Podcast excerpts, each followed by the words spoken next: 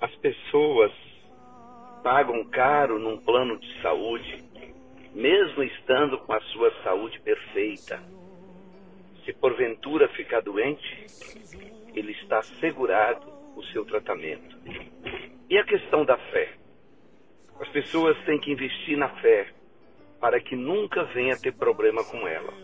E para isso é preciso estar sempre ouvindo a palavra de Deus. Porque a fé, ela vem pelo ouvir. Ela deve estar sempre em manutenção, a fé.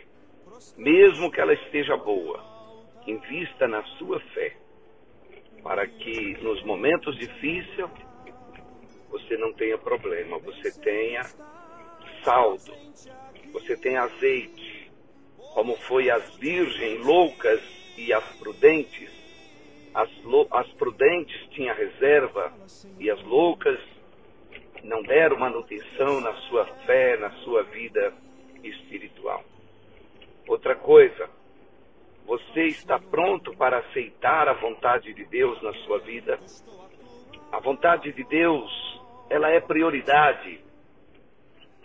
E a Bíblia diz que se nós orarmos, pedimos alguma coisa, conforme a sua vontade, ele nos ouve.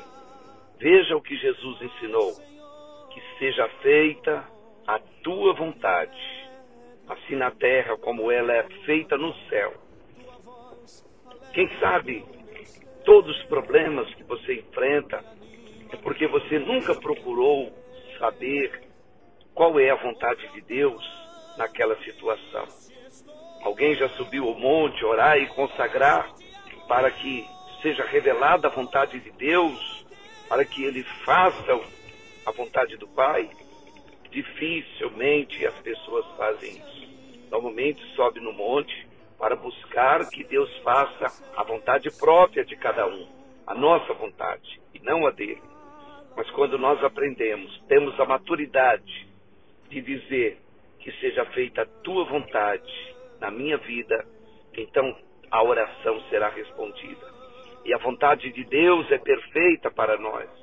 A vontade de Deus é que nenhum de nós se perca, mas que todos nós alcançamos a vida eterna.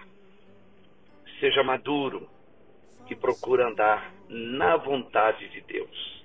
Ela é melhor do que a nossa própria vontade, porque muitos caminhos parece bom, parece direito, mas não é direito.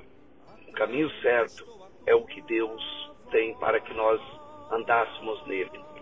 Creia nessa palavra, toma posse e que a vontade de Deus seja feita na sua vida. Fala, fala, Senhor, que alegre atendo ao.